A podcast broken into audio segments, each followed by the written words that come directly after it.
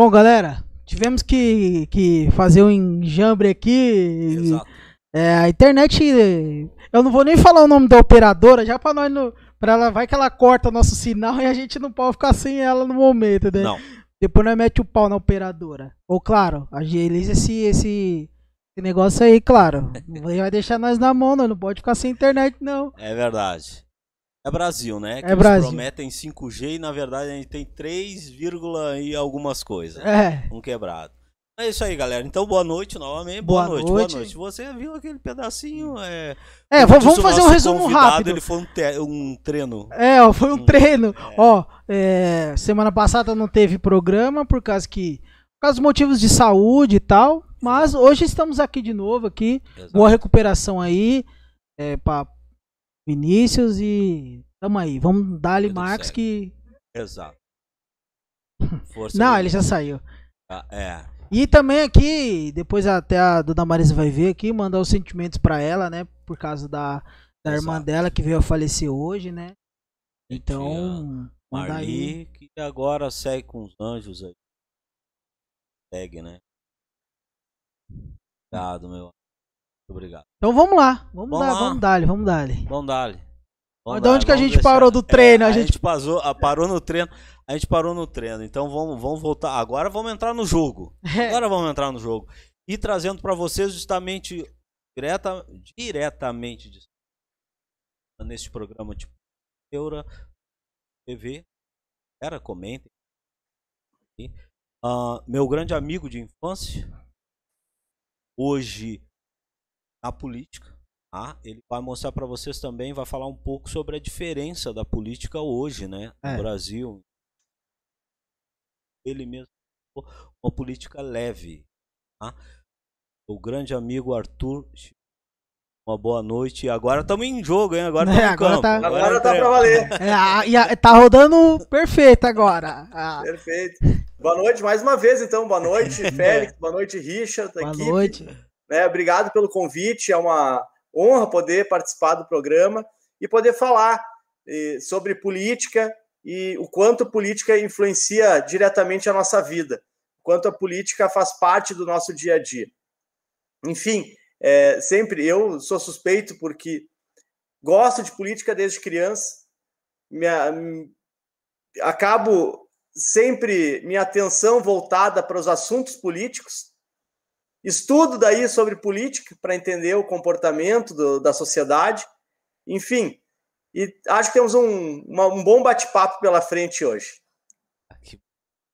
Olha só, ah, a gente mencionou até ah, a respeito dessa dessas circunstâncias de hoje, né? Que é um É. dia muito. ah, estamos vivendo em um momento difícil.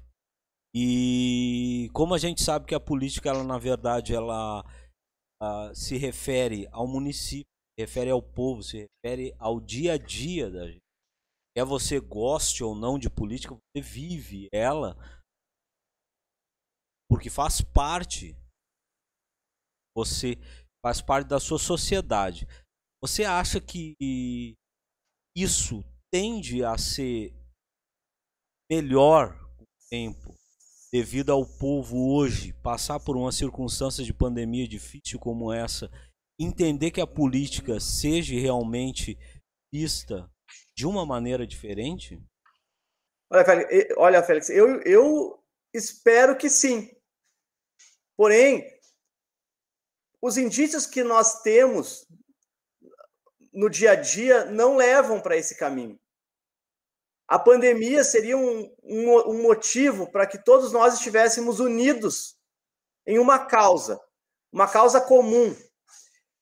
Porém, é um fenômeno que é até difícil de entender, que mesmo na pandemia nós conseguimos partidarizar essas questões. É. Nunca, nunca nós havíamos partidarizado tratamento de saúde. Nunca nós havíamos partidarizado vacina. Nunca nós havíamos partidarizado nada disso. Quando eu digo partidarizado, é colocar partido. Se tu é, se tu torce para um time, então tu vai, tu, tu vai defender um lado. Se tu torce para o outro, tu vai defender o outro lado. Não importa o que a tua razão, não importa o que a tua consciência diga. Então, é um momento curioso, inclusive, porque nós não conseguimos, nem no momento de pandemia, darmos as mãos e caminharmos para o mesmo lado. E a disputa partidária que precisa existir numa sociedade, uma disputa política que precisa existir, deveria ser no, no intuito de qual o melhor caminho. E não é o que não é o que eu vejo pelo menos no dia a dia. O que eu vejo é uma uma bagunça, uma baderna que ela não é de agora. Alguns responsabilizam o atual o atual mandatário do, do governo federal. E o que eu percebo é que isso já é de mais tempo. Aliás, ele chegou até o poder em função dessa baderna que se criou no país. De, de não falarmos o que realmente precisa. E a gente pode dar exemplos, sabe? Uh, acaba a sociedade se apegando a algumas pautas que não são relevantes o suficiente para o nosso dia a dia. Nós vemos a sociedade contra ou a favor uh, a, a discussão da, do sexo na escola que é educação sexual, na verdade, mas ela deixou de ser educação sexual por partidarismo e se transformou em ideologia de gênero. Verdade. Algo que é curioso, assim, porque na, quando eu estudei não tinha, uh, o que eu vejo hoje a maioria não tem, se tiver um caso isolado, e quando é um caso isolado, nós não tratamos nacionalmente uma causa quando é um, um ponto isolado. Ponto isolado a gente resolve de forma isolada. Enfim.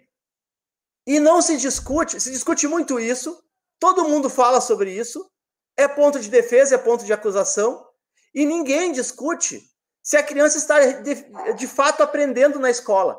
Se a criança está indo na escola, está aprendendo. Se a criança está aprendendo português, está aprendendo matemática. Se a criança está se preparando para ser alguém.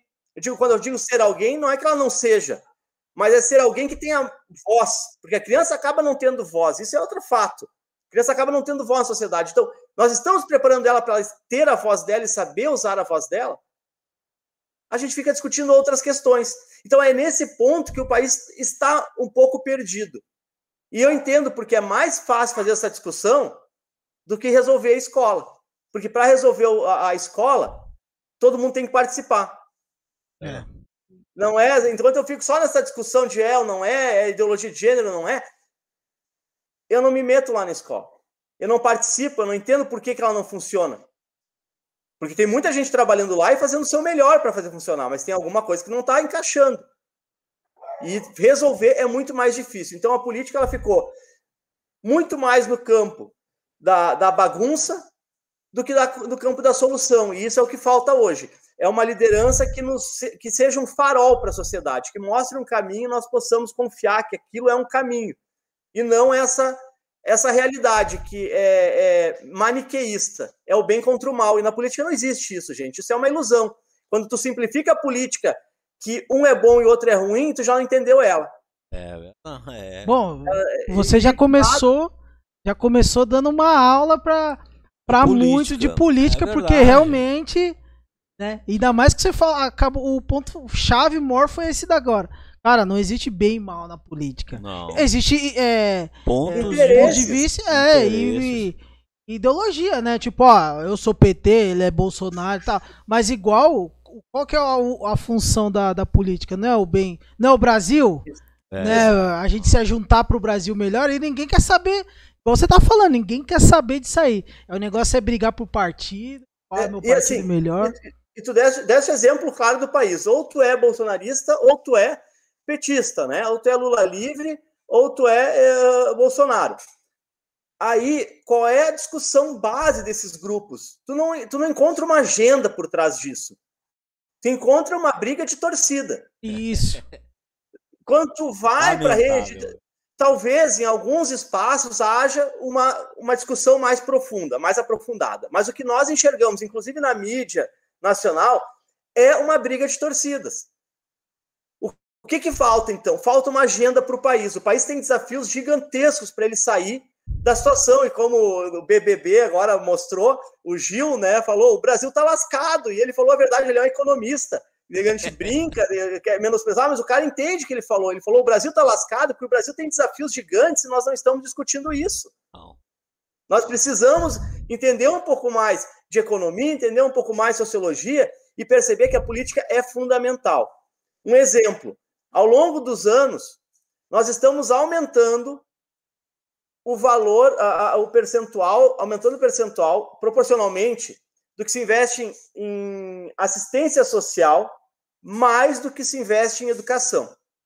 O que se investe em educação é muito mais do que assistência social, mas o que vai aumentando da assistência social proporcionalmente ao longo do tempo é mais do que nós estamos investindo em educação.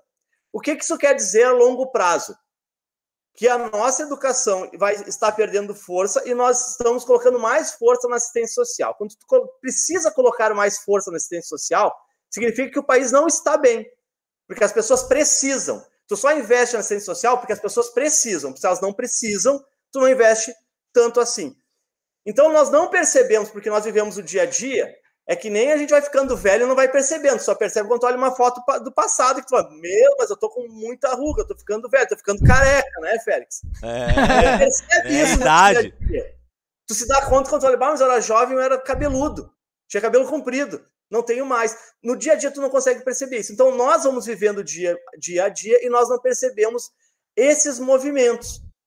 E nós precisamos recuar, nós precisamos mudar, nós precisamos investir numa educação que emancipe as pessoas, que dê condições para elas acessarem o mercado e também o mercado poder crescer havendo esse capital intelectual que sai da educação. Se tu não tiver um, um, uma agenda social para o país, uma proposta para o país clara, isso não muda a longo prazo. Foi o que todos os países fizeram, que se desenvolveram, fizeram assim, Coreia e tantos outros. Eles investiram em educação para as pessoas se emanciparem. E o que nós vemos hoje é que não há esse caminho. Porque, claro, aí teria que entrar numa discussão mais profunda da infraestrutura do país, que ela é deficitária, carente, e no momento que o país teve muita riqueza, ele preferiu fazer investimento externo, emprestando dinheiro para outros países, investindo em outros países, quando nós precisávamos investir no país. Posso dar exemplo aqui, Rio Grande do Sul, terra do Félix, minha terra, nós temos um porto no Rio Grande do Sul todo. É o maior litoral, a maior, maior extensão de litoral do Brasil, o Rio Grande do Sul. E nós temos um porto. Nós não temos uma ferrovia que traga a produção do interior do estado para o porto. E nós não temos isso a vida inteira. Então, assim, é. o que nós precisávamos naquela época de ouro, ter investido no, na infraestrutura e no desenvolvimento do país. Porque aí hoje a realidade seria outra. Enfim, a gente vai avançando, a gente vai falar, me deixar falar, eu vou ir para tudo que é lado. Não, é não, mas é, cê, a liberdade é vontade, é sua, é. fique à vontade. Porque realmente eu acho que esse critério, você mencionou muito bem questão da, da liberdade que se tem ao se dar a educação. A educação é a autonomia do ser humano. É, é o, dá a ele a carta branca para ele realmente crescer, conquistar, ter as suas, a, as suas posses. E a educação no momento atual do Brasil, ela e isso não só no sul, né? Isso a gente vê é. sendo refletido no Brasil inteiro esse mesmo grande problema. A educação acaba sendo sempre uh, colocada a segundo plano, é. de que a população ela não se envolve com a escola, como o Arthur justamente mencionou. Não adianta eu cobrar de casa, eu também tenho que uh, cobrar. Tem que participar. Tem governador aí que, que rouba merenda de escola, é. né? Vários. Você vê como que, tipo, roubar merenda, ao cúmulo que a gente tá, é que o, Vários. o cara, tipo, querer fazer Vários. esquema com escola. Meu, e não que, não que outra coisa seja.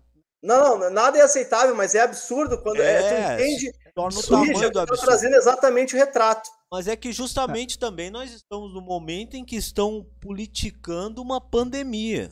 É, estão fazendo de uma pandemia uma vacina, né? Pleito político, quando isso. na verdade a gente deveríamos estar assim todos unidos em pró a cura, em pró a vacina, porque a vacina a gente sabe em muitos estados e municípios elas estão sendo usadas por veio político, ao invés de ficou essa briga de é, quem é, virou, dono, quem não é, né? Virou palanque político a, a é, pandemia. Exato, exato. E, aí, e qualquer fala do, isso é algo, né, que qualquer fala do presidente é condenada. Sim. Tudo que ele fala, assim, e, e não, e, e, aí eu fico me colocando, porque eu sou um eleitor antes de tudo, e eu preciso o melhor para o meu país. E hoje, claramente, assim, eu não vejo uma agenda clara do governo que está aí, mas também vejo que não havia agenda clara do governo que estava antes. Sim. Então, é, é, é, as pessoas precisam entender que quando a gente faz uma crítica, e quando a gente critica um governo, não é que a gente não vá votar naquele candidato, que pode daqui a pouco votar naquele candidato, pode não, não tem a ver com isso, tem a ver com fazer uma análise. Quando eu falar do governo atual, eu não estou defendendo o governo anterior, pelo, muito pelo contrário, o governo anterior tem falhas e erros que são imperdoáveis do ponto de vista social. Mas, voltando, a pandemia era o momento em que todo mundo poderia avançar e construir. E o que se viu foi uma por trás, a cortina que tem por trás é uma disputa muito clara entre esquerda e direita. E no momento eu acredito que o país precisa de um centro político, não é centrão fisiológico, não é para confundir os termos. É uma política de centro que caminhe para frente. Por quê? Porque o país não conseguiu experimentar isso ainda. E ele precisa experimentar algo que apazigue e que ande. O que nós temos nessa, por trás dessa cortina que usaram na pandemia é uma estratégia, é um método da política. Tá? Que é lá da Segunda Guerra Mundial, de um, de um, pode ser um primo meu, Félix, é o Carl Schmitt, é um filósofo. É, é, é uma, é, uma, é uma, uma teoria e que tu coloca é mais ou menos maniqueísta também. Tu coloca o nós contra eles. Ou tu é dos meus, ou tu é dos ou meus é inimigos. Uhum. E quando há essa, essa disputa e essa briga e se acirra essa discussão no governo federal, o que, que se faz? Se fortalece esses dois lados. Tu não fortalece um contraponto.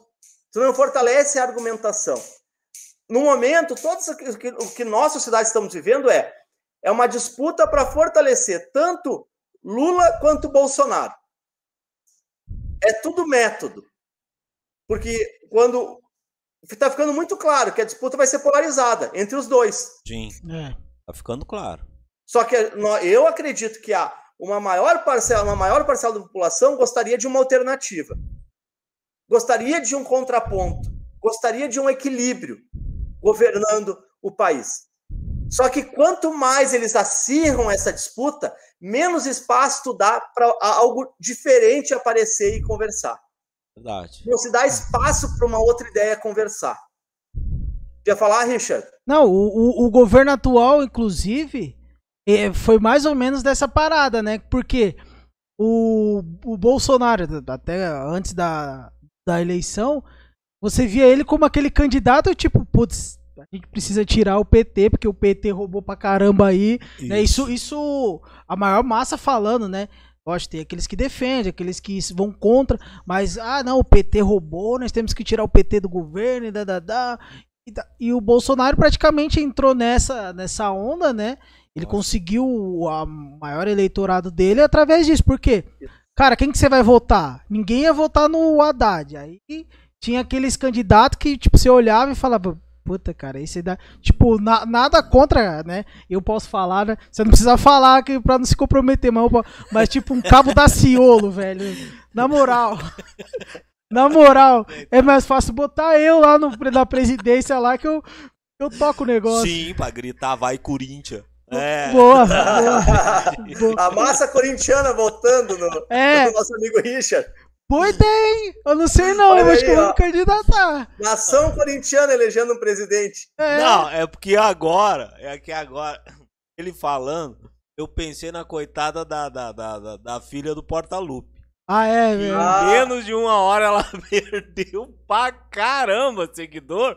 Só porque o Porta-Lupe não assinou com o Corinthians. Não, não, cara. mas não foi por causa. foi, eles são. Eles têm sangue ruim. Mas viu? sabe o que, que são foi? Vingativos, isso é política. Não, né? não dá pra é. brincar com essa turma. Já, já, já vai, já vou meter, também faz parte da política. Mas é que ela, ela, ela ludibriou.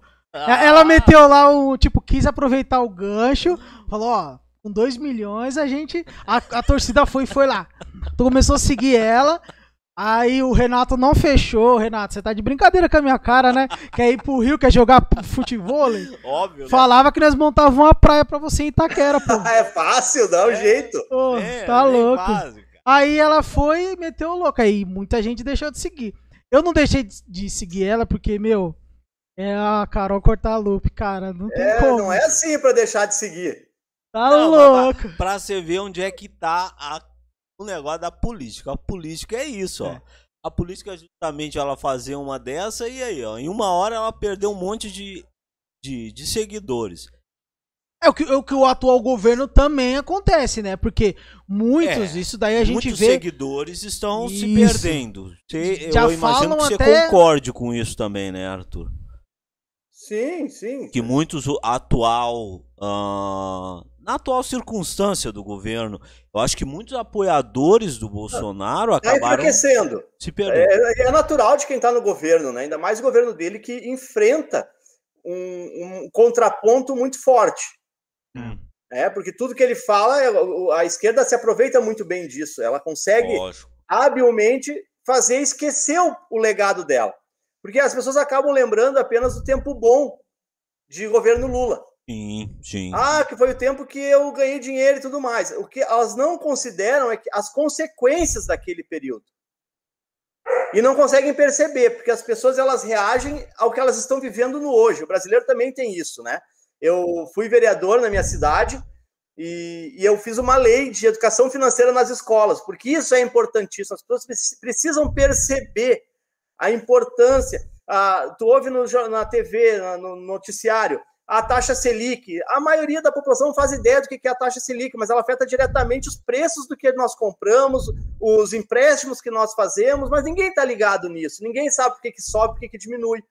Isso é importante saber. Então, o, a, o período Lula, Lula agora já falou, se eu fosse presidente, eu teria feito 300 bilhões de reais colocado para feito dinheiro colocado no mercado para o coronavírus lá, para a pandemia. É a, é a, filosofia que eles têm, é endividar, endividar, endividar. São alguns economistas, algumas linhas que eu não acredito. Eu não acredito nisso. Eu acredito que até acredito no endividamento quando tu faz para criar infraestrutura para o país poder se erguer. Sim. Mas não a forma como, se, como é o, o PT costumou fazer, que é endividar para colocar dinheiro na mão de todo mundo e virar uma bonança. Mas não resolver os problemas de estrutura daria não é, não é o problema das pessoas terem o dinheiro na mão, é bom que as pessoas tenham dinheiro na mão, mas é, é mais importante ainda ter consistência para aquilo lá permanecer. Porque na primeira dificuldade que teve, todo mundo saiu da classe uh, média, que se dizia, e caiu para a pobreza de novo. É. Tu não deu infraestrutura para coisa continuar e se manter. manter. É verdade. Né? É. E, e o Brasil hoje mais da metade da, do imposto que nós pagamos é para pagar juros da dívida pública. Aí a pessoa diz, ah, mas quem é que fez esses juros? Daí tem candidato a presidente que, de forma irresponsável, diz, não, fazer uma auditoria nessa dívida pública. Ô, amigo, dívida pública é algo que o, o governo pegou dinheiro emprestado da população em sua maior parte, é título da dívida pública, hoje é acessível, qualquer pessoa que tem um, uma conta em banco vai lá e compra título da dívida pública. E ele te devolve o dinheiro corrigido dali um ano. Só que o, o governo vai soltando papel, soltando papel, soltando papel, vê, pegando dinheiro emprestado e agora está pagando só de juros dessa dívida mais da metade que se arrecada com impostos. Vocês não acham que está na hora de pagar um pouco isso? Nós temos que diminuir essa dívida pública para sobrar dinheiro para investimento, porque ela foi feita, foi feita essa, essa dívida e não foi entregue para a população nada. Uhum. Porque eu que não acredito que quando vai falar em época de ouro do governo do PT e agora falando do governo Bolsonaro, se alguém em qualquer momento desses teve um bom atendimento, teve um, digamos, teve a estrutura que acha que deveria ter na saúde e na escola. Porque é para isso que nós pagamos impostos. É. Nós não temos hospitais, agora virou a crise da saúde. Não, a saúde já está em crise desde que eu nasci. É. E agora piorou porque tem uma pandemia, mas nunca teve estrutura. Então, colocou dinheiro na mão das pessoas, mas não resolveu o problema do governo, que é prestar o serviço de educação, saúde, uh, infraestrutura, assistência social também. Não foi feito nada de concreto nisso. E as pessoas querem se enganar, porque entram numa torcida. Mas eu, como cidadão, como no meu trabalho me exigem muito, eu também pago cara. Eu acho que eu tenho que exigir muito do governo, seja lá quem for, se é o que eu votei, ou se é o que eu não votei, qualquer um. Eles têm que separar, eles têm que prestar o serviço. É, Deixa eu só, deixa eu só que a galera tá, tá interagindo aqui, ó. Opa. O Bruno, Bruno Boa Nara noite. que já mandaram boa noite. Boa noite, boa noite. Bruno Boa gostou da noite. sua, da, das suas colocações, hein? Ele tá, tá curtindo aqui. Ah, Quase já ganhou um fã. Acho que mais Olha um aí. você já, já, já capta o Bruno pra fã, hein? Um abraço, Bruno. A Nara mandou até uma estatística aqui, ó. O Rio Grande do Sul é o primeiro lugar em maior número de, vaci de vacinados no Brasil. No Isso aí. Rio Grande do Sul. Ah, ó. Aqui em São Paulo, acho que como tem muita gente, vai demorar pra caramba, porque. tá- É, mas eu acho que São Paulo, apesar de ter muita gente, também ele, ele. O São Paulo é um país à parte. São Paulo, o PIB de São Paulo, então ele vai também ter proporcionalmente mais vacina, né? vai ter a logística de fazer. Agora, É, não, comparar e- assim. E passa pelos corintianos antes, aí já É. viu, né, É, cara? esse Os caras é o seguram. problema. A nação, a nação tem que ser primeiro, É um mano. perigo. É o maior do estado, né? Então tem que ser os Mas primeiros. a vacinação é algo que também é curioso, porque eu olho, eu tenho amigos que moram nos Estados Unidos e lá já já estão vacinando o adolescente, já foi todo mundo. Em Nova York tem vacina para quem chegar. Se é turista e chegou lá, se tu for para o México ficar, fazer a quarentena 15 dias no México e entrar nos Estados Unidos e ir para Nova York, turista, qualquer um de nós chega lá e é vacinado. Tu ganha um cartãozinho de vacinação e tu ganha desconto nas lojas, vai no restaurante, tu ganha bebida, ou ganha batata frita. É uma promoção que todo mundo está fazendo para as pessoas se vacinarem. Irem lá já liberou o uso de vacina. máscara, né? Hã? Lá quem, quem é vacinado já pode andar Isso. sem máscara, né? Parques da Disney, quem está vacinado já anda sem máscara no parque, só pedem máscara no brinquedo em lugar fechado. Então, é uma diferença, né? Do que nós vivemos aqui. Muito. É uma diferença muito grande. E, e o que, que eu vejo? Que é diferente, nós gostaríamos de ser igual. Mas o que, que falta? Nós não sabemos, porque a discussão não nos permite descobrir. O Congresso faz uma CPI do do Covid, importantíssimo fazer e discutir, mas não tá, gente. Os deputados eles não estão interessados em descobrir e resolver o problema. Ali é uma, uma organização para atingir os seus interesses. Simples assim. Então eu, eu fico decepcionado, de certa forma, porque quando eu fui vereador, às vezes era difícil ir lá e defender um posicionamento, mas eu sabia que era o posicionamento de quem votou em mim. E tu não pode fugir, porque se cria todo um constrangimento para a pessoa se posicionar. O, o- área que foi, que foi invadida de forma irregular, que a justiça mandou tirar porque invadiram um local irregular, e aí tu chega lá, eu tenho que defender, eu tenho que defender as pessoas que elas têm um local para ficar, mas eu também tenho que entender que é uma propriedade privada, uma pessoa que paga imposto, que vai fazer um projeto para a cidade, a cidade tem que crescer de forma equilibrada. Então é um constrangimento, mas tu tem que se posicionar. Quem votou em mim tinha uma opinião muito clara sobre isso. Eu não posso trair quem vota em mim. Porque eu estou dizendo isso por quê? Porque quando tu é eleito, a política de forma geral, as pessoas criticam, ah, lá é um jogo de interesses. Mas é óbvio, isso é a política. Tu vota em alguém para defender os teus interesses. Errado seria se não estivessem defendendo os nossos interesses. Então é um jogo de interesses realmente. E aí, ah, mas por que tem uns com menos votos que, se ele... que são eleitos e outros com mais votos não entram? Porque é uma regramento, é, uma, é, uma, é toda uma ciência por trás que é para dar voz a todas as parcelas da população. Então, as minorias também precisam ser ouvidas. Se tu não criar um sistema desse, as minorias não vão ser ouvidas. Claro que está tudo distorcido, precisa mudar, precisa melhorar. A mudança tem que ser constante. Só estou explicando para as pessoas entenderem o que elas muitas vezes não entendem. E aí, quando tu vai para esses espaços, onde é que está o grande problema? Não é eles estarem defendendo os interesses. O problema é que muitos não entenderem que tu, que tu chega lá para defender interesses coletivos de quem votou em ti. Então eu chegava na Câmara e com uma reunião antes de votar projeto, projeto polêmico, nós fazíamos uma reunião entre equipe e, e, e discutimos isso. O que as pessoas que votaram em mim pensam sobre isso? E até falávamos com alguns, achar alguns apoiadores, pessoas. O cidadão quer teu amigo e falava. Então, eu tinha uma responsabilidade muito grande de levar aquilo que as pessoas acreditavam. E daí o choque é que a política hoje é assim: tu faz toda uma estrutura para se manter no poder e tu trabalha para se manter no poder. Tu não trabalha mais para representar. Tu representa, mas são os teus interesses. São pessoais, não são coletivos. E aí que desanda. E no Congresso é isso que acontece muitas vezes, a defesa de interesses individuais. Daí tem um outro deputado que se sobressai, que normalmente é quem está fazendo uma política coletiva, de defesa de interesse coletivo. Quem defende pauta de educação se destaca, porque é um assunto que me interessa e eu, eu vejo que é a solução. Mas o grande, o grande, a grande crise é essa que as pessoas chegam lá e defendem os próprios interesses, e chega na véspera da eleição, acontece alguma coisa maravilhosa e as pessoas continuam votando neles. E aí começa, voltamos num outro ponto que eu falei lá no início, na, na primeira abertura, que a população precisa estar próxima.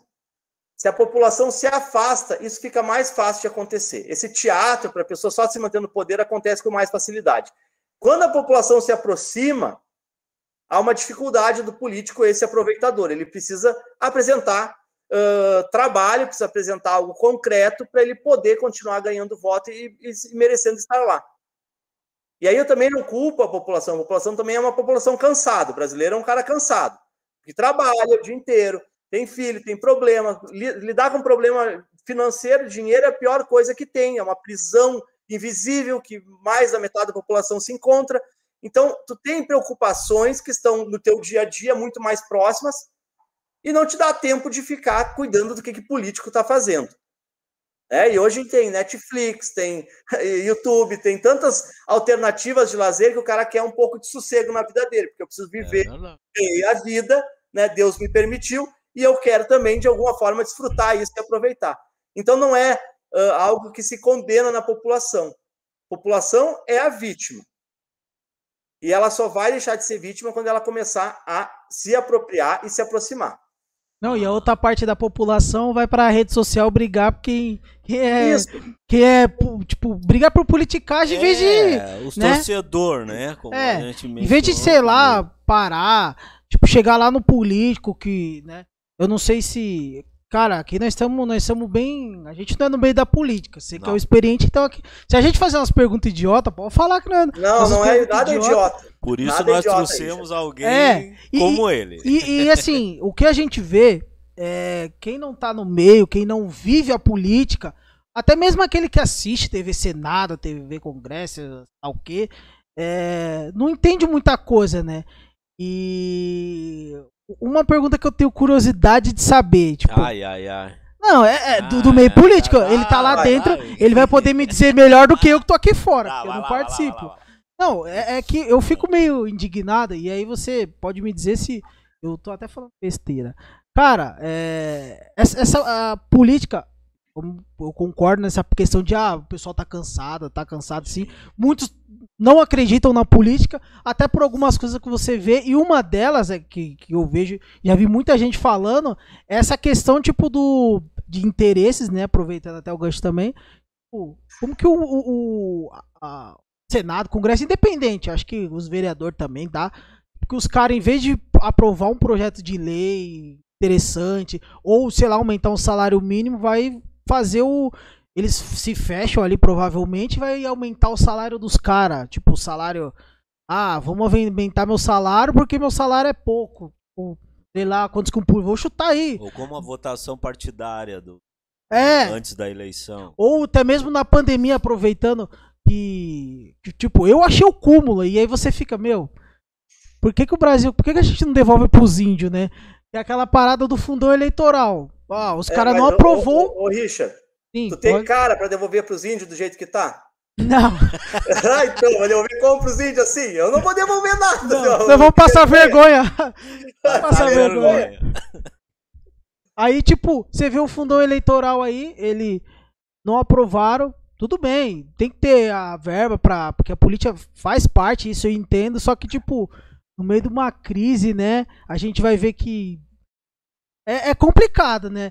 É. Mas é, até não precisa falar desse aí fundão partidário. Vamos falar, tá? vamos falar. Eu, eu, eu vejo assim também. Há uma miopia muito grande do que realmente é porque nós pensamos que seja. Porque nós estamos sempre vendo informação, informação, informação. E o que nos chega sempre é a parte ruim. Na, na, no jornalismo político se faz assim: se colhe o trigo e se mostra o joio. Então a colheita pode ter sido maravilhosa, mas vai sempre olhar a pilha de joio que tem no meio do trigo. Não, não apresenta a colheita. Pode ser colheita recorde, melhor colheita da história. Mas eles vão meter o pau dizendo: olha ali, ó, mas olha quanto joio tinha no meio. Então, pra, nós estamos constantemente. Então, quando eu, por exemplo, na, na Câmara de Vereadores da minha cidade, ah, que o vereador ganha demais, sei que lá, uma, uma conversa desse, desse sentido. Bom, eu não ganhava, o meu salário de vereador não era, não era para mim, não é que não era um salário ruim, mas na, na, minha, na minha carreira profissional, da minha profissão, eu ganhava mais que vereador trabalhei concomitante, eu sou economiário, trabalhei na minha profissão e trabalhei como vereador. Tive uma das melhores avaliações como vereador nos, nos, quatro anos do Observatório Social, que tem no país todo. Fez uma avaliação entre todos os vereadores e eu me destaquei naquele período. Ou seja, dá para fazer as duas atividades, dá para conciliar. E o meu salário de vereador, eu doei todo ele para as escolas, desde o primeiro mês do meu mandato. E as pessoas perguntavam: ah, vocês ganham mais isso, mais aquilo, mais aquele outro. Não, ganhava 12 vezes aquele salário. Tu não ganha um salário, tu ganha um, um, é um, é um, outro, um outro termo que se usa e agora eu até esqueci o termo. Mas eu recebia aquele valor, é 12 meses, tu não ganha 13 terceiro, tu não ganha férias, tu não ganha fundo de garantia, tu não ganha nada disso. No final, o salário não é aquele salário. Se tu pegar, tirar o 13 terceiro, tirar férias, tirar fundo de garantia, ele já fica bem menor. Então não era um grande salário, mas na cabeça de toda a população aquilo era muito, muito, muito, muito dinheiro. Era como se fosse 20 mil reais, mas na verdade eram 5. E aí no governo federal, o que, que tu, recebe? Ah, que os caras aumentaram o salário. Eu acho que é um absurdo, tá? Daí vamos falar para o governo federal. Eu acho que é um absurdo que se ganha, eu acho que é um absurdo o, o judiciário. O judiciário é pior ainda, e ninguém tem coragem de falar do judiciário. O político não tem coragem de falar do judiciário. Mas o judiciário é onde há o maior descalabro, porque tudo que aumenta no governo, no, no poder executivo, que é e no legislativo, é porque aumentou lá no judiciário. Eles aumentam no canetaço no judiciário. E eles fizeram um concurso para estar tá lá. Nós não escolhemos nenhum deles. E aí também tem um erro, porque como assim? É um dos poderes do, do, do, do país, o país é três poderes, é executivo, legislativo e judiciário, são independentes e harmônicos entre si, e só tem um que eu não escolho, que eu não meto meu bedelho que é o judiciário. E é o que de, determina tudo para a vida de todo mundo. É o que solta ladrão, é o que diz que ninguém é ladrão, que, tipo, só, e, e, prende inocente muitas vezes. É. De acordo com o interesse, porque daí, olha o, o, o ponto que chegamos no judiciário. O Lula não é inocente. Foi anulado o, o, a decisão, mas o processo dele continua. Aí o processo dele deveria ser em qualquer lugar menos em Brasília, mandaram lá para Brasília, porque é onde absolvem todo mundo. O Lula vai ser julgado em Brasília. Então, Lula não é inocente. Quando diz o Lula é inocente, isso não é verdade. Não, o Lula está respondendo um processo que vai provar que ele é inocente ou que ele é culpado. Claro, vai dizer assim, não, ele é inocente porque não tem nada ainda decidido. Bom, daí beleza. Assim como eu sou inocente, o Richard é inocente, o Félix é inocente, beleza mas não que ele não esteja respondendo, ele está respondendo. Os caras, eles fazem isso e o juiz que julgou o Lula, esse é hoje o vilão do país, que é o Moro. Olha que curioso o que faz o Supremo Tribunal. É. O Supremo Tribunal soltou toda a quadrilha do, do, do agora do, da história toda, da Lava Jato. Todo mundo solto. Quem roubou o meu dinheiro, o dinheiro de vocês, o nosso imposto, está solto. Então, que, que recado que o judiciário dá para a população do país? E a impunidade no Brasil é quem ainda manda. Não, e aproveitando, e, e, e por que que você, se você acha que, que eles têm tanto medo assim do, do judiciário? Será que essa caneta é tão poderosa? Porque simplesmente eles poderiam, eu não acho, né, que Poderia o Senado e o Congresso se juntar e fazer uma lei para que eles fossem também entrassem na, nessa parada de voto, né? Tipo, Perfeito. Ô, Richard, sim. Olha só.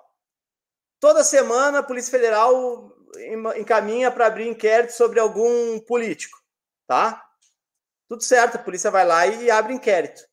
E, e, e, e, quando a polícia abre um inquérito, vem a notícia, a manchete bem grande: polícia abre inquérito contra deputado tal. A população já condenou. Abre inquérito. Vai avaliar se ele for inocente, for uma confusão que fizeram. E eu já vi coisa, confusão fazendo com político, que o cara é inocente realmente, não fez, não tem nada a ver. Mas o Ministério Público achou que tinha, processou, e lá o juiz foi lá assim, mas que trabalho mais chinelo esse aqui que fizeram no Ministério Público. E aí o Ministério Público faz, a população já condenou. Tem um ministro, Dias Toffoli. Polícia Federal encaminhou pedindo para abrir inquérito sobre venda de decisão. Olha a gravidade. O que, que o Supremo falou? O que, que o próprio Judiciário falou? Negativo. Não pode abrir inquérito para ministro de, do Supremo. Ah, tá. Então eles eles são feitos de bronze, eles são feitos, são, são feitos de carne. Eles são intocáveis. Mas como assim? Eu imagino que se eu tivesse na, na, no legislativo, se eu fosse um deputado, se eu fosse um senador, eu ia comprar uma briga com esses caras. E eu sei que eu sairia perdendo. Porque o resto da turma não encara uma porrada dessas. Porque isso aí, não, isso aí é uma briga de conceito. É tirar o poder que eles têm. Porque o problema não é que eles tenham poder, é que é poucos que têm muito poder. Tu não pode deixar poucas pessoas com muito poder. Verdade, faz sentido, eu concordo. Não, e, precisa... e, e, muito tem aquelas decisão é, monocrática que fala, né? Quando um juiz, é. né, ele é, decide por, por toda pela porra toda, fala a palavra. Isso aí. Decide isso a porra aí. toda e ponto, e deu, o cara tá preso e deu, né? Acabou né? Ele é o, é o, último poder, né? A última é. instância, não é? E daí, Richard, Daí tu fez um crime, eu cometi o um crime análogo. Análogo é assim, eu fiz o mesmo crime que tu, tá? Cada um fez um crime. Aí vai para o Supremo, o Richard é da turma, eu não sou da turma. O Richard é absolvido e eu sou condenado. Absolutamente o mesmo. Isso. Daí quando tu discute, não, mas espera aí. O, eu vou falar assim, não, espera aí. O meu crime é igual ao do Richard, ele foi inocentado. Por que, que eu sou condenado e ele é inocente? Aí eles vão dizer, ah, não, não, mas não é bem igual e passa para o próximo processo. Ah, não é bem igual e fica por isso mesmo. Eu vou reclamar para quem? Para a mãe do Badanha. Não sei se aí fala também assim, mas daqui no sul vai falar para a mãe do Badanha. Não é. tem como falar com a mãe do Badanha. Não tem mãe do Badanha nessa história. É bem por aí mesmo. É, porque é se você for ver, realmente, se, o, se os caras quiser Decidem, eles decidem, né? pronto e deu. Não tem, acho que não tem, né? Rasgam a Constituição Todo mês eles tomam uma decisão que rasga a Constituição e fica por isso mesmo. E aí isso não é discutido no dia a dia, porque a gente está muito mais presente, está muito mais próximo. O prefeito, o vereador, o deputado, Sim. o governador, o presidente. O judiciário está lá longe para nós, não, não faz parte, a gente não enxerga que isso aí está muito próximo. Enfim, e lá a decisão é administrativa, não é jurídica mais. Eles tomam a decisão de acordo com o, o que bem entendem. Mas são são os responsáveis por guardarem a Constituição, que é, uma, que é um instrumento base para a nossa sociedade. Nós existimos como sociedade a partir da Constituição. Eles são os guardiões. Daí tu imagina que país é esse. Já diria a música, né? Que país é esse? É. Ato russo, é. E você acha que a Constituição, você acha que ela é ela é ar arcaica ainda? Ou você acha que, tipo, como na. Que ela já não passou. Já não passou, que, que a gente deveria, que... tipo, passar uma régua naquela, ó. Essa daqui, não, essa aqui dá pra aproveitar Sim. porque essa é boa. Não, essa não porque. É, nos tempos atuais, né? Perfeito. E leis ela, mais ela é uma, severas, né? Ela é uma constituição que reflete, gente, e nós vivemos o que ela reflete, tá? Ela foi feita logo após a ditadura militar. E aí, como tinha todo um fantasma do autoritarismo na, na nuca de todo político e na nuca da sociedade, se fez um, esse documento, essa Constituição de 88. E aí se fez ela com, com esse cenário, com, com essa fotografia social. Então, por isso que a, nós temos uma, uma, uma Constituição muito permissiva. Permissiva no seguinte sentido: ninguém é punido. Porque antes todo mundo era punido de acordo com o interesse do governo. Numa ditadura, num, num, as pessoas aí, alguns podem estar assistindo e dizer, ah, mas não teve ditadura. Então, eu vou dizer num estado de exceção, num regime autoritário, que aí não, a gente entra em, em entendimento todos, tá? Quem quiser entender ditadura entende, quem quiser entender regime de exceção entende, quem quiser entender autoritarismo entende, mas ali ali tu era condenado, tu era levado para um lugar, tu era espancado, tu era morto, era... acontecia muita coisa. Então se fez uma constituição com esse medo para isso nunca mais acontecer na nossa sociedade. Tem que entender então o que é uma constituição. Por que, que ela é assim? E aí sim, nós teríamos que ter uma nova. Tá na hora, né? 88, já faz bastante tempo. Por que, que isso não é feito? Porque quem fará isso serão os deputados constituintes. E aí nós temos esse mesmo Congresso que nós criticamos, que nós falamos tão mal, nós falamos mal de todos os deputados, daí quem está ouvindo não fala mal do político. Daí tu quer que esse cara faça uma Eu Constituição, faço. que é o documento que vai valer para todos nós, aí vai saber por mais 30 anos esses caras que defendem o seu interesse pessoal. Tu, tu, tu, tu tem segurança para isso? Não tem segurança para isso? Então, essa é a grande dúvida, sabe, Richard? De fazer uma nova Constituição. É que pode virar uma bagunça pior, pode organizar, porque nós não sabemos como é que vai ser. É um grupo que se organiza para defender os seus interesses e seus privilégios. E aí eu acabei fugindo um pouco, fui para o judiciário. Há muito privilégio ainda para o político do governo federal.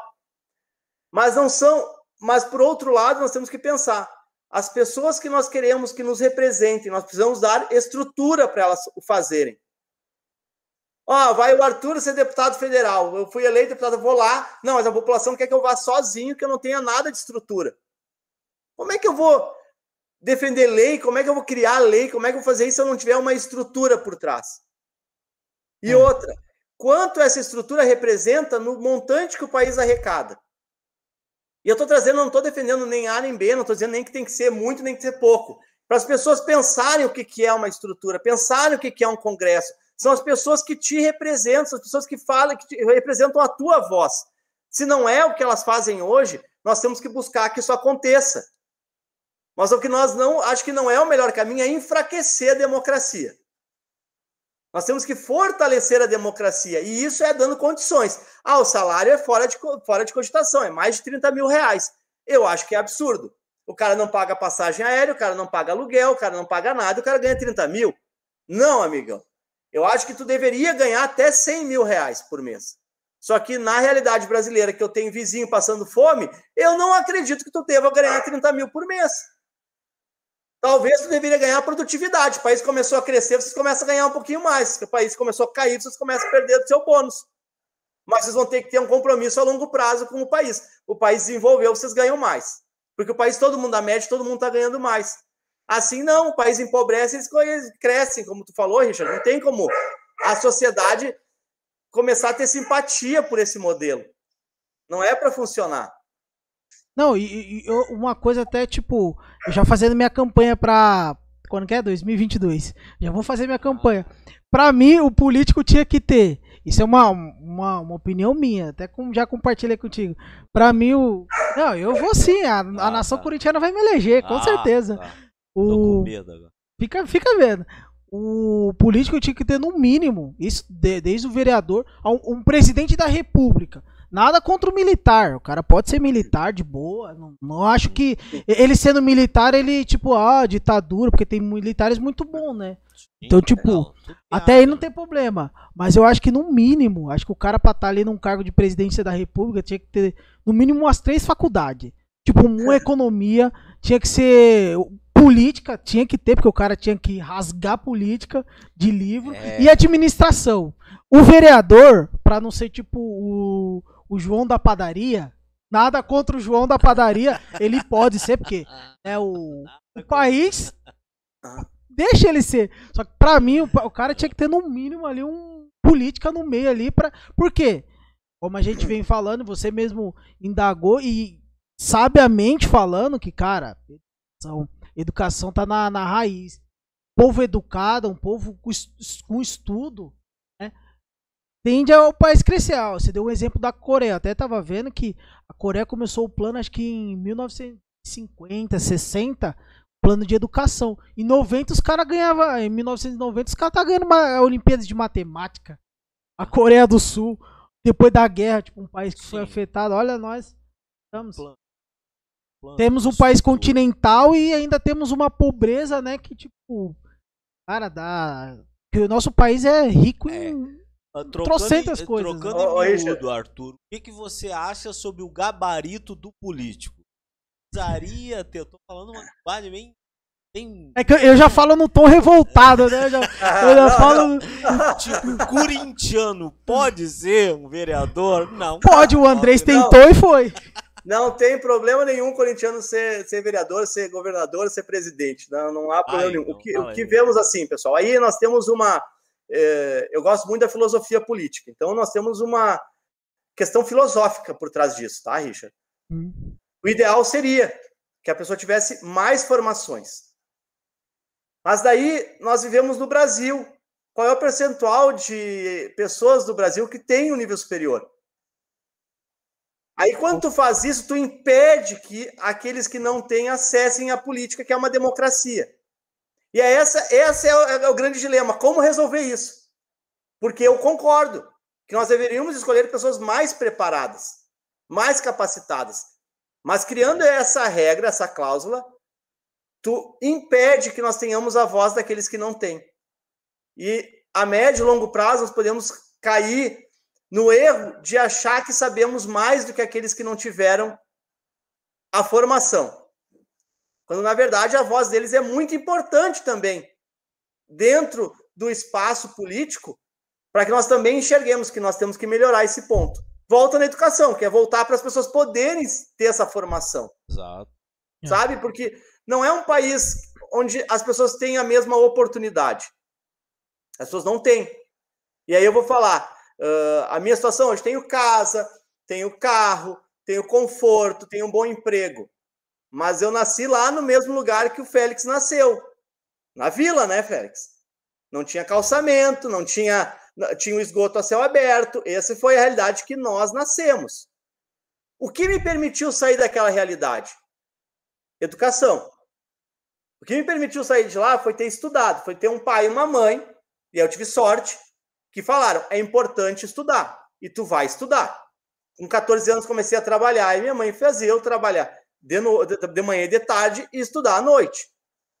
E isso foi o que me permitiu estudar, aumentar meu conhecimento, foi o que me permitiu sair de uma de uma de um lugar e ir para outro. Eu acredito que só que é a única forma que tem. Agora, Aí também entra naquele, naquele conflito com os liberais, sabe? Com os extremos. O liberal diz: não, é meritocracia, a pessoa tem que se esforçar e tem que chegar.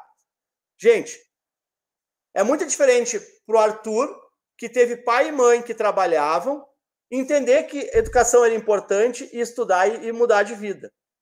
Eu não posso partir do princípio que todas as crianças tiveram esse mesmo, essa mesma partida, ponto de partida. Fabrício, tu sabe, né? O Félix, tu sabe que lá na, na, nossa vizinhança, muitos não tinham, não tinham nem o que comer.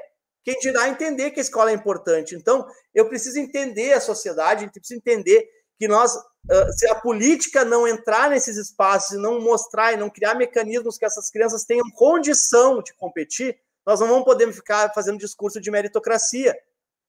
A meritocracia tu pode ter quando todo mundo tem uma, um ponto de partida ou condições para chegar. Seja igual. Eu não tô, e não, e não, confu, não, tô, não confundam quando eu digo isso, quando eu digo que tem que ter igualdade. Eu não gosto da palavra igualdade, porque as pessoas confundem muito.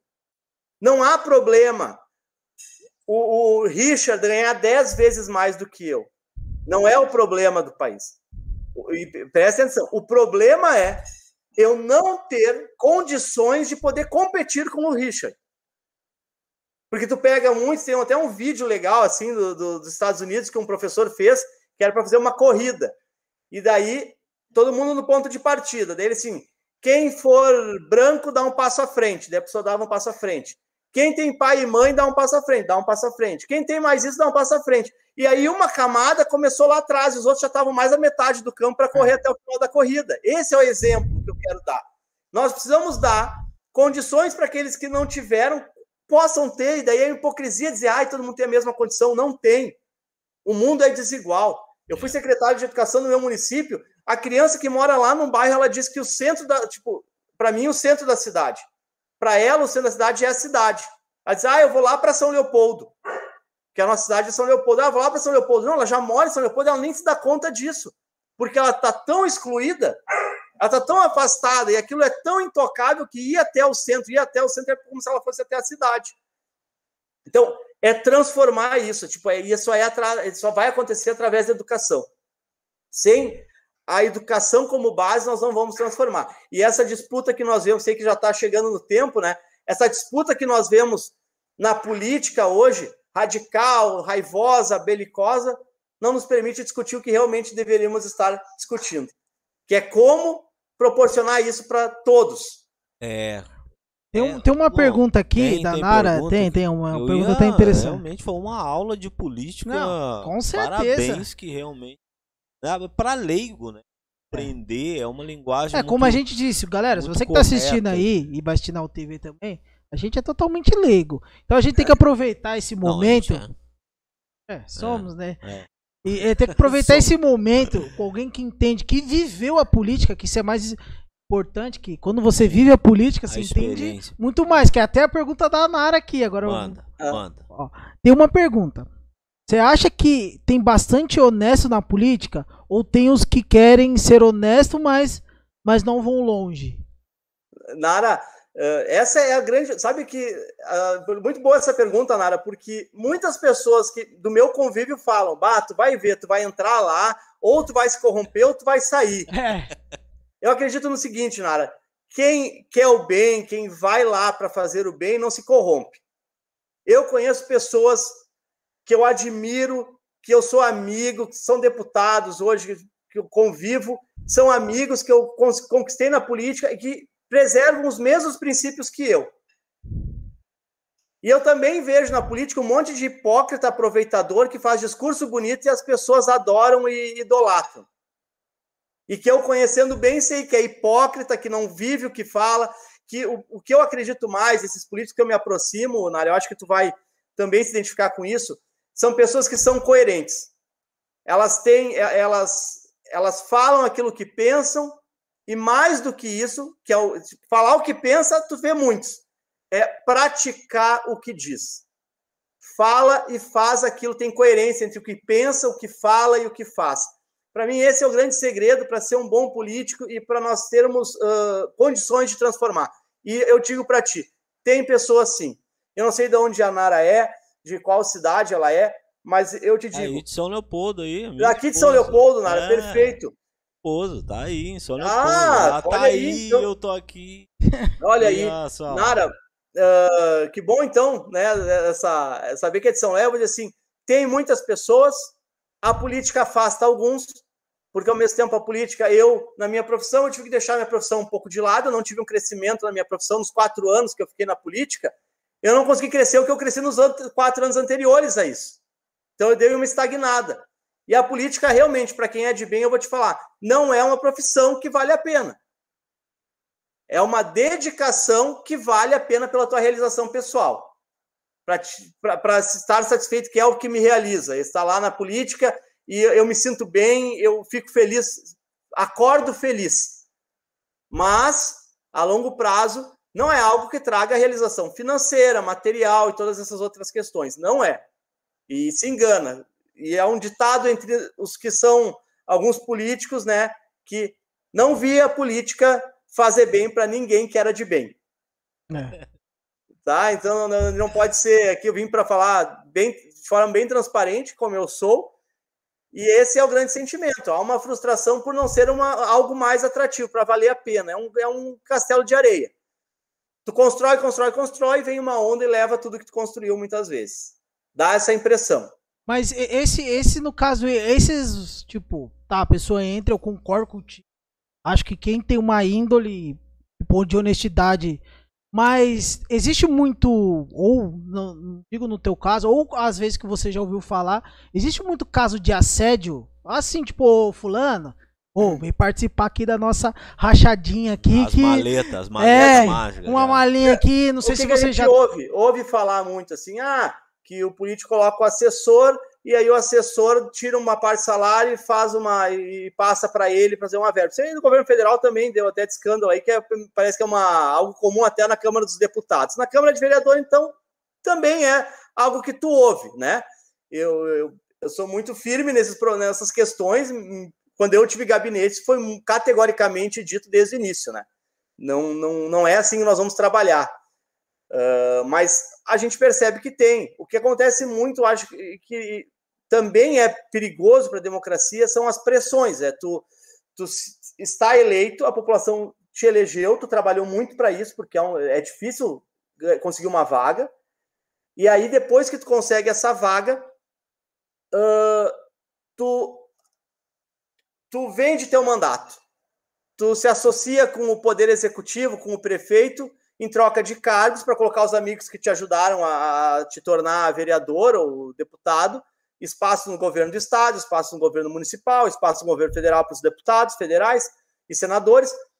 E aí, em troca disso, tu aprova os projetos do governo municipal, do Poder Executivo, seja lá qual for. Então, isso é o que normalmente acontece. Tanto acontece que nós temos aí um preconceito nacional em relação ao centro fisiológico, centrão fisiológico. Ah, é o centrão. O que é o centrão? A pessoa, a turma que se vende e é fisiologista que troca, ou por emenda parlamentar, ou por espaço no governo. Indica o assessor lá para uma estatal, indica o assessor para não sei aonde, eh, para conselho de alguma também estatal. Então, isso é o para minha opinião, é o pior, é o mais nefasto. Eu, enquanto vereador, eu não tinha nada, eu gostava de primbate. Eu fui lá para isso. Mas eu tive uma vantagem, eu consegui, eu trabalhei muito, né, muitos anos até me tornar vereador, e eu podia escolher quem eu ia colocar nos cargos a partir de capacidade técnica, porque eu não fiquei devendo favor para ninguém. Nós tínhamos uma bandeira muito clara e as pessoas sabiam por que eu estava concorrendo. E se quisessem que eu estivesse lá na Câmara defendendo aquelas bandeiras, votassem em mim. E as pessoas acompanharam, votaram e eu pude formar uma equipe. Então eu já cheguei de uma forma um pouco diferente e que não é o comum. O comum é a pessoa se endividar, fazer de tudo para conseguir uma vaga e estar tá devendo para todo mundo favor para mais gente do que assessor que a pessoa tem. Óbvio. Bem explicado e, bem explicado. e quem já teve no meio do, né, no meio da política é. ali, e sabe como Arthur, funciona. você acha que o partido ele não acaba sendo às vezes prejudicial ao político? Com suas é... linhas de regra, suas linhas de atuação, trabalho e conduta? Quanto a ele perder a liberdade que ele tenha como político, como pessoa, no caso? Sim, isso prejudica muito. O partido pode, pode prejudicar muito, ao mesmo tempo que o partido pode também contribuir muito. Quando um partido com expressão se abraça em torno de uma causa, somado o, o grupo, tu tem muito mais força para atingir aquela causa. Então ele, é, ele, é, ele, ele tem força tanto para o bem quanto para o mal. Agora, o mal para quem? Porque voltamos lá, porque é um jogo de interesses. O partido, ele, ele, ele, o comando do partido, normalmente ele toma decisões a partir de uma maioria. Então, é uma maioria que tem interesse em algo. Agora, daí tem que ver se o interesse é legítimo ou o interesse é escuso.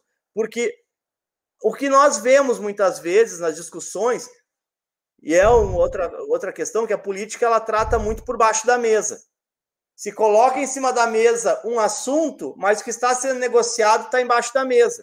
Eu não estou falando de dinheiro, estou falando de, de realmente interesse de, de, de questões, sabe? Uh, a própria educação na pandemia tem uma pressão para voltar aula presencial, que, os pais querem as crianças na escola. Qual é o interesse que está em cima da mesa? Os pais querem a educação para os filhos. Qual é o interesse que está por baixo? Os pais precisam que as crianças estejam na escola para eles poderem trabalhar, para eles poderem ganhar vida. Mas esse eu preciso que a minha criança esteja na escola para eu ganhar vida, ele não é tão legítimo, ele não é tão nobre. Porque faz parecer que eu não quero ficar com meu filho em casa. Então vou discutir que ele tem que estar tá lá para estudar.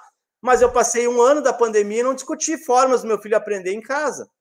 Porque essa mesma pressão podia estar tá em cima do cangote dos políticos para disponibilizar a internet, disponibilizar equipamento para as crianças poderem ter acesso à internet, poder ter acesso à educação.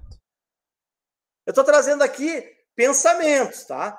Estou dando um exemplo, porque muitas vezes o que está se discutindo em cima da mesa não é o real interesse que está embaixo da mesa.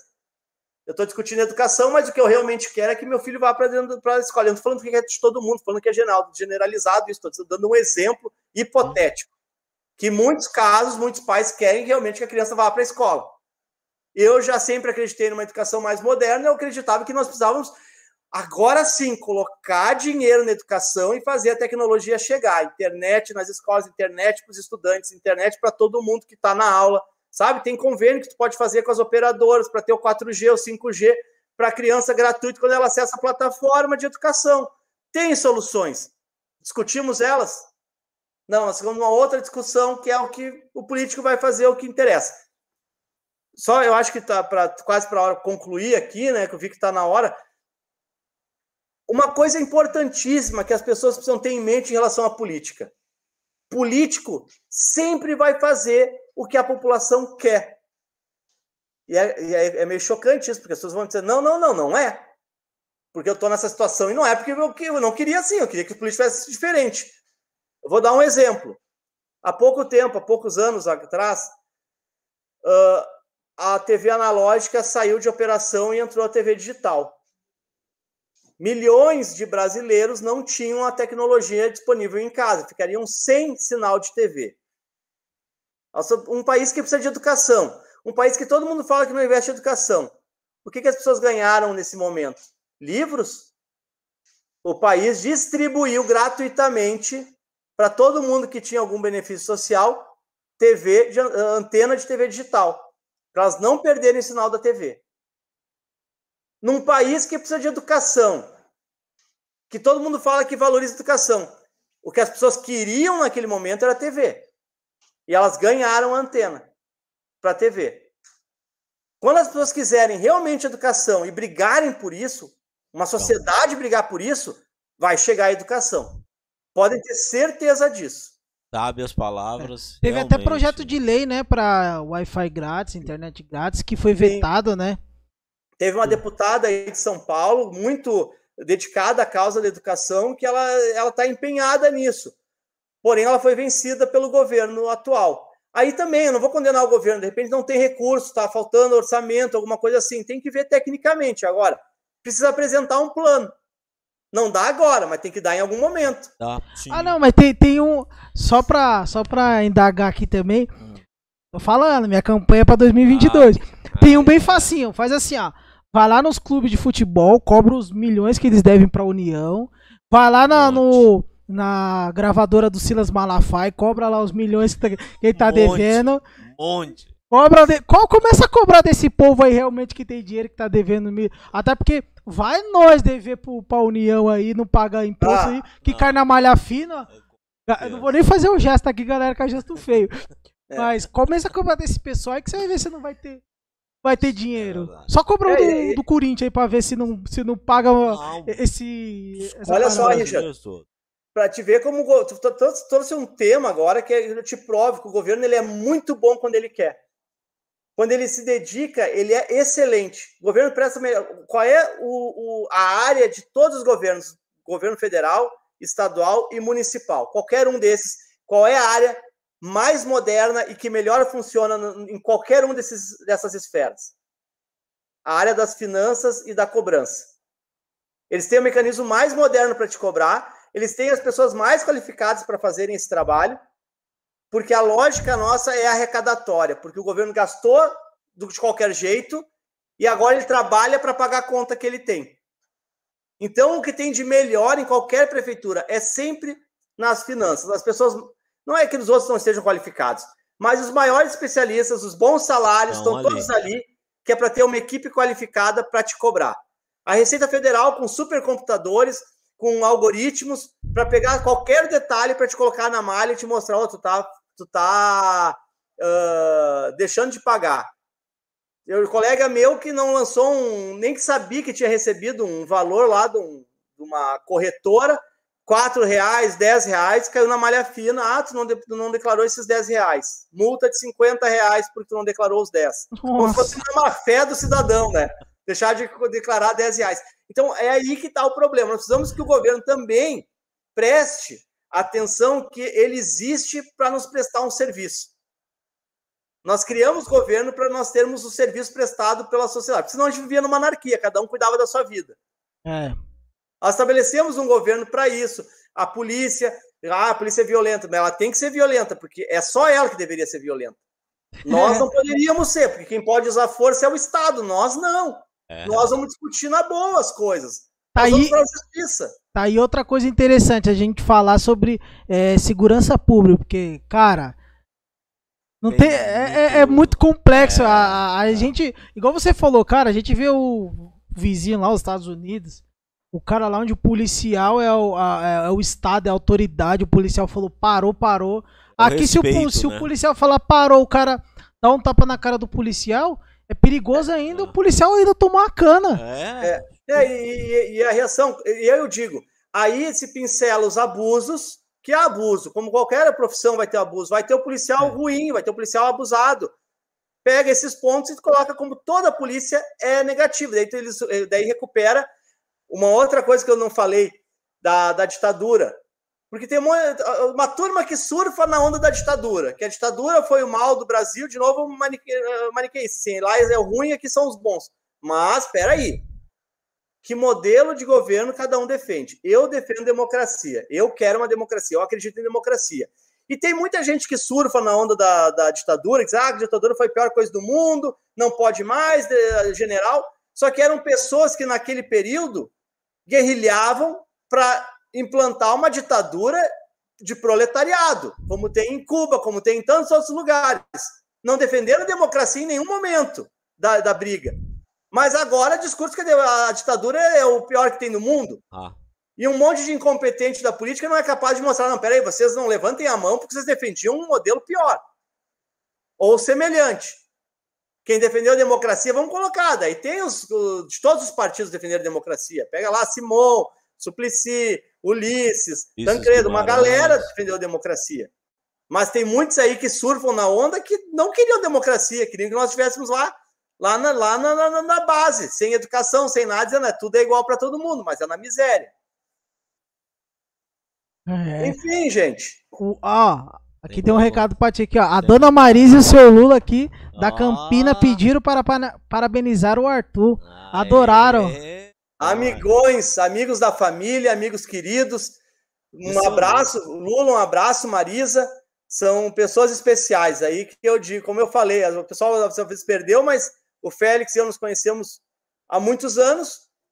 A minha mãe e a mãe dele foram colegas quando criança, ainda na escola. O, o pai dele era Bom, vizinho também, ontem. conhece, meu, brincava com meus tios, tudo. quase ontem, nós somos novo, relaxa, é, não começa. Então, é, é uma amizade muito importante e que eu espero que a gente possa, o, o Félix, eu honrar essa amizade que eles iniciaram, né, ao longo da nossa vida. Ah, o, so, nós já estamos acabando se você tiver com pressa, já avisa que nós já acaba logo. Não, não, tá tudo certo. O... Já aproveita então, já tem algum podre pra contar aí pra galera aí, ó, do Félix? Não. Se tiver algum podre, já, já, já joga no ar aí que a gente. Eu, eu não tenho podre do Félix, mas eu acho que o Félix tem uma história muito legal, uma história de superação muito bonita. Eu não sei se ele já falou no programa alguma vez sobre isso. Eu acho então eu acho falou, que né? cabe um programa dele falando da vida dele ah. da superação que foi, das dificuldades que eles passaram, a mãe dele, com ele, carregando ele para resolver problemas que ele teve, e que realmente é um cara que inspira. Quem conhece bem a história dele, é uma história inspiradora. A mãe dele, a guerreira que foi a Marisa, e o Lula também, né, obviamente, mas é. a mãe dele carregava ele e o Lula né, mantinha a, a estrutura mas é uma história bem bonita, assim, que eu pude fazer uma homenagem né, na Câmara, Félix, a uma instituição de São Leopoldo e eu me emocionei, porque aquilo foi realmente muito tocante. É, não, e eu só tenho a agradecer a você pelo aquele convite, realmente para mim significou muito. E até esses tempos eu tava me lembrando dele. E foi então que eu pensei, cara, quer saber? Eu vou, eu vou chamar o Arthur agora. Tá na, tá no, está no momento de eu fazer um convite para ele agora. de vir prestigiar nosso programa Não, aí. A falar... gente pode fazer o seguinte: no, ah. no, no próximo a ah. dona Marisa aqui também gosta de São Paulo. Ela gosta aqui da, da terra da garoa, respirar um, gosto, um, um né? pouco de ar, ar, limpo, ar puro. Aí o dia que ela vir, o dia que ela vir respirar aqui um ar é, maravilhoso, limpo, aquela, né, maravilhoso. Preto. O dia que ela vir aqui, a gente vai trazer ela para contar a história. Até porque tem a história que ele, que, na verdade, o, o Félix, Hugo, não vou falar o nome, Ele foi adotado, ele é meio chinês, né? Ele veio lá da China, lá, ele é meio adotado. Mas essa história a Marisa vai contar. Ah, é, é, isso é legal. Eu acho que vai ser um baita programa e eu vou acompanhar, porque vai valer a pena. Não, e para você, quando você quiser uma, tirar umas férias aí, é, né? Uh, vir respirar um pouco da poluição, quer dizer, do ar de São Não, Paulo. É maravilhoso. Venha conhecer o nosso estúdio aqui, com certeza. E quando eu estiver aí, eu vou te chamar para a gente. A, a gente brinca, mas São Paulo é bonita. São, tem as suas partes feias, mas. É tem bonito. uma prima minha que mora em São Paulo. É? Ah, é. é. tem uma prima que mora em São Paulo, trabalha na área da TV aí também, é uma querida. Sério? Sério, sério. Ah, show de bola. A gente agora tá pensando em um programa político, já temos um candidato é. para apresentar. Olha aí, tamo junto. Conta comigo. Não, e. e Foi que eu pensei. E a gente tava aqui há um tempo. Não, a gente tem que trazer política pro tipo neura. O nome é doido, é tipo neura, neurótico. Vamos neurar. Uhum. Vamos mas neurar. a gente, porque a política, ah. como a gente começou na entrevista falando até, é essencial. Precisamos falar mais de política. Talvez. Vivemos ela, né? É, acho que a, a, a, a, criança, o jovem, o adolescente tinha que aprender mais, tinha que ter até na escola mais incentivo, né? Não tem. Muitas das vezes você vai gostar, atender a política quando já tá um pouquinho mais velho, lá para seus 20, é. 30 anos, né? devia ter um pouquinho mais forçado pra, pra galera, tipo, quando fazer os 18 anos, já que o voto é obrigatório, tem direito de voto. E se você não for votar lá, tipo, eu, tem que pagar 3 reais. Quando fui votar na última. Corintiano, né, cara? Não, é que eu, eu tenho o meu meio. Eu tava. Era, só tinha a opção de votar no Bolsonaro ou no Haddad. Eu falei, eu vou. Eu não quero, eu não quero participar dessa confusão. Não, eu passo minha bola. Eu pago 3,50 lá, 3 conto, 10 conto lá. Ô, Richard, o que ninguém sabe é que os 3,50 vão pro fundo partidário. Puta! e agora? Ah, é, Puta, agora você me quebrou. Isso, ó, é. Essa eu não sabia. Todo mundo que dá, eu não vou participar, que tu participa, e o teu financeiramente ainda. Pior, tá sustentando ainda. Mais Obrigado, aula, você acabou de me quebrar. Que literalmente. Não, Pô, mas desculpa, me... me convidou com tanto carinho, eu faço isso contigo. Não, mas eu que agradeço, porque agora eu vou fazer questão de votar. É verdade. É não, verdade. não que eu seja contra o fundo partidário. Não sou contra. Sim, não, beleza. É uma brincadeira. É, não, eu, eu não sou contra. Eu só acho que não podia, que, né? Não tava tanto. Mas, mas, mas é, é essencial não, porque senão realmente não tem como fazer campanha, essas sim, coisas. A gente sim, também sim. não. Ninguém... A gente sempre, é, é uma mentalidade de não, jirico, e, né? E não... É, e na reta final do programa até. Vamos esquecer de perguntar pro, pro Arthur. Eu acho que depois acha, a gente edita ali o finalzinho ali, é, não tem. O que que você espera para a próxima eleição? É. Para as próximas eleições de 2022. Eu espero que, que nós tenhamos, independente do, do eleito e do candidato, que se apresente uma agenda para o país. O Brasil precisa de uma agenda clara e que atraia e dê segurança para todos poderem trabalhar e todos poderem viver. Tá? E quando eu digo para todos é investidor internacional enxergar no Brasil um país com condições e com segurança política para ele vir, e isso é fundamental. Um projeto, uma agenda social e educacional que, que mostre o que nós vamos fazer nos próximos quatro anos, o que é necessário fazer para a gente ter um futuro realmente melhor, porque eu acordei quando, tipo, acordar, quando abre o olho tu se dá conta que tu é gente, que ah, o futuro vai ser melhor, mas o futuro, futuro, futuro, futuro, e eu não estou vendo isso aí acontecer na prática. Então, o que eu espero é que nós possamos analisar agendas escolher um candidato a partir de agenda. E que não se repita 2018, que só tinha um candidato. Era o candidato ou ele não. Tu não tinha dois candidatos. Não tinha agenda, não tinha proposta. Tu tinha ou tu escolhe aquele, ou tu não escolhe aquele. Porque até foi essa campanha que a oposição fez. Eu quero propostas e eu quero propostas claras. Eu sei que eu estou pedindo demais e eu duvido muito que isso aconteça. Mas a pergunta é. foi o que, que, eu espero. Eu ainda espero isso, é. e vou, talvez vou continuar esperando. Não, e se você se candidatar, pode que você já tenha meu voto. Depois dessa, você ganhou um eleitor. Eu não voto em São Leopoldo, mas eu, eu, eu dei que eu dou um jeito, fujo aí passando, passando Leopoldo caso for vereador. Mas você pretende ainda um deputado estadual, eu, eu, eu tô, prefeito? Eu tô numa fase agora de, que eu, eu tirei um tempo agora da política para terminar projetos pessoais. Eu tenho que terminar um MBA que eu fiz, é, tem a ver com o trabalho da, do, do onde eu trabalho, né, na Caixa Econômica. Eu tenho que fazer isso logo. Eu tenho alguns projetos que eu quero até o final do ano implementar. E aí eu vou ver a política ano que vem. Obviamente eu vou participar, porque eu sou, eu gosto da política, independente de estar concorrendo ou não, mas ano que vem eu vou participar de alguma forma, ou apoiando pessoas que eu acredito, ou concorrendo, mas a princípio apoiando pessoas que eu acredito, tá? Porque para concorrer tu precisa estar preparado, precisa estar se preparando há muito mais tempo. Então é muito mais provável que eu esteja apoiando alguém e aí, 2024, que é a eleição municipal, aí nós vamos ver o que vai acontecer em 2022, 2023. E, enfim, eu gosto da política, estou sempre presente, mas não sei se eu concorrerei a alguma coisa mais uh, em curto prazo. Vai a prefeito. Médio, longo prazo, vai, provavelmente sim. Vai a prefeito de São Leopoldo e eu sou seu vice.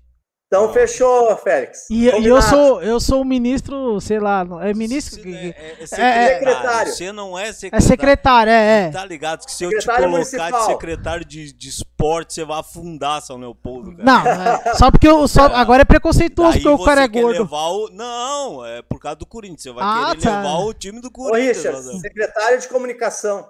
Beleza, tá fechou. Tá moral pro cara, até, eu, eu, aceito, eu né? aceito. Ah, com certeza vão estar tá lá. Beleza, então já já estamos. A nossa eleição para 2024? 2024? Beleza, 2024, tá feita. Isso aí. Então, Leopoldo nos aguarde. É isso? Tem alguém aí para dar um Não. tchau, então? Vamos dar um tchau? Vamos deixar é. o. o Quer, passa suas redes sociais, se despede de que... contato para galera que queira é, saber a, sobre, Quem né? quiser seguir é Arthur Schmidt, Arthur com TH. O Schmidt é o Smith do, do Richard, né?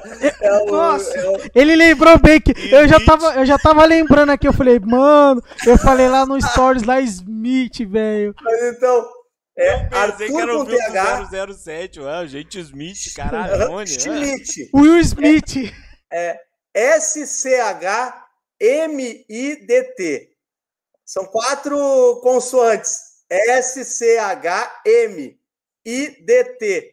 Né? Então é Arthur Schmidt no Instagram, Arthur Schmidt na, no, no Facebook. Vai ver lá que é os perfis verificados e segue, nos segue lá, estão sempre postando alguma coisa legal, alguma coisa a ver com política, ou a ver com finanças, que eu gosto muito da área, eu gosto muito de educação financeira, eu promovo muito isso. Fala um pouco sobre uh, o mercado, sobre economia familiar, né, detalhes ali, pessoas perderem medo de cartão de crédito, se souberem usar. É, minha casa eu comprei uh, fogão, máquina de secar, TV, talher, panela, tudo com ponto do cartão de crédito. Não gastei um real. Então, assim, é saber usar, é, é ter conhecimento, ser organizado, disciplinado, né? E, mas daí tu pode aproveitar benefícios dessas, dessas ferramentas. Não, e, e, ele acabou de me demitir, porque secretário da, da, da, da comunicação, não sei falar, falei é, não, tá Schmidt, Smith. Tudo bem, isso é tranquilo. Ah, então tranquilo. então beleza. Eu digo, é, é, o nome tá de boa. E Smith vem do é, origem... É. Smith é o inglês, né? É o americano.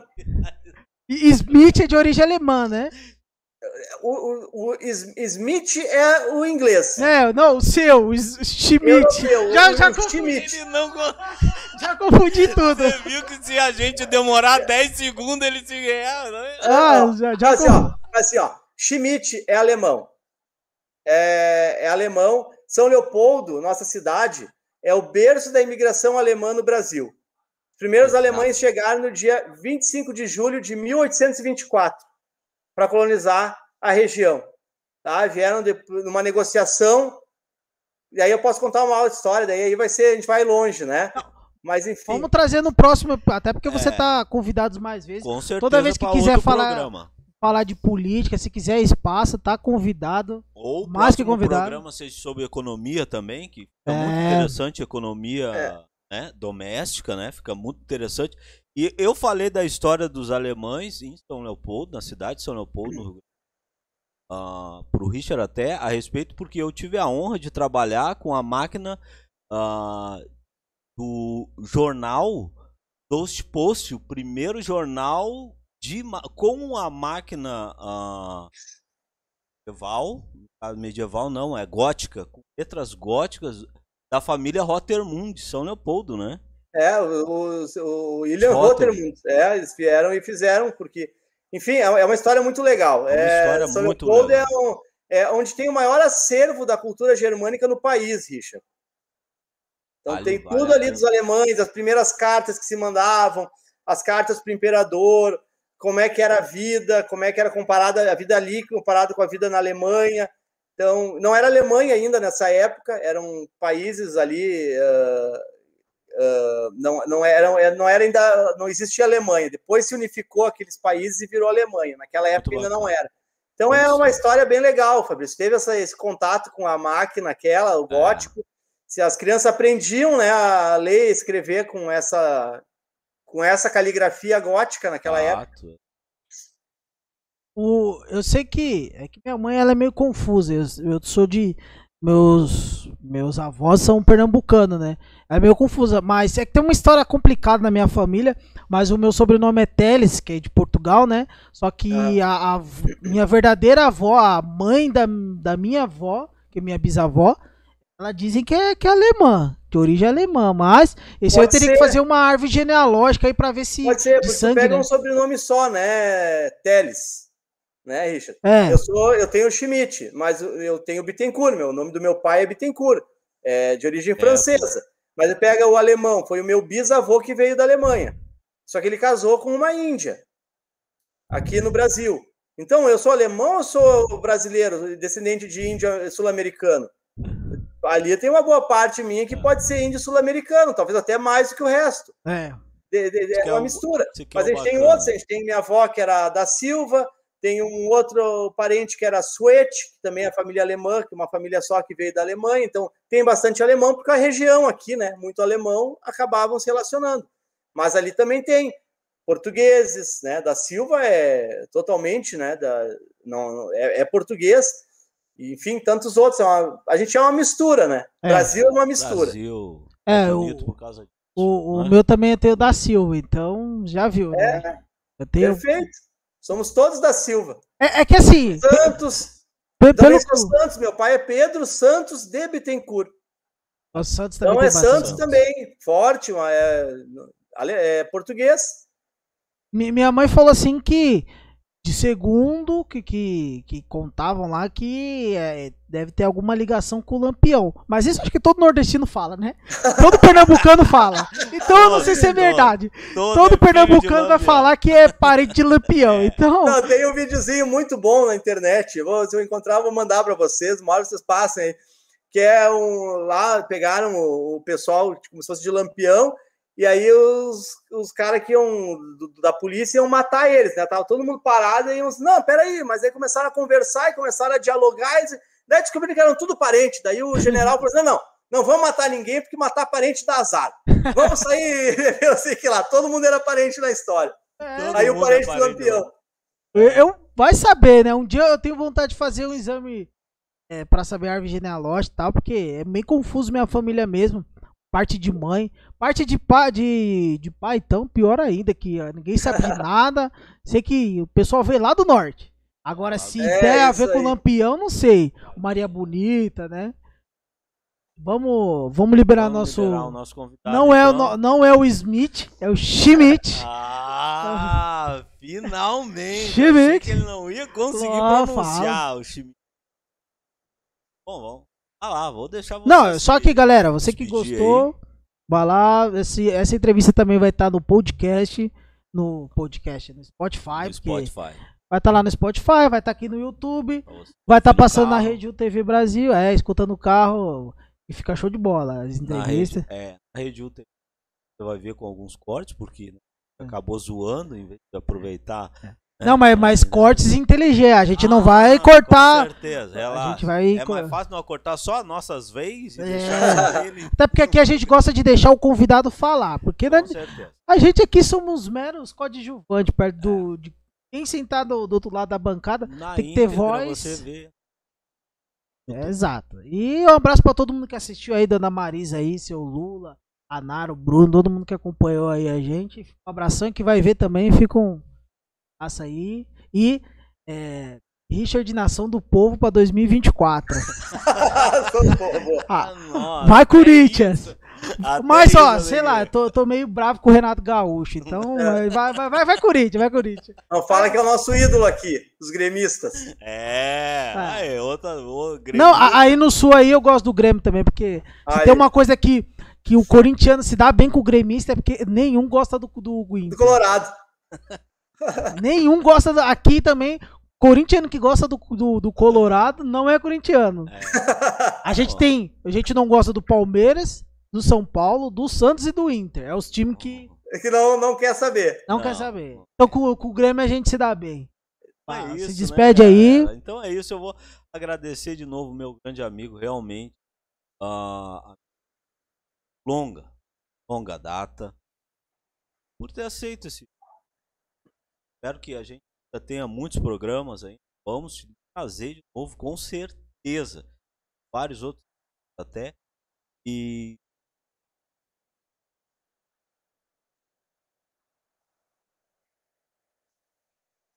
economia. Agradecer a todo mundo que. Ó, você que assistiu.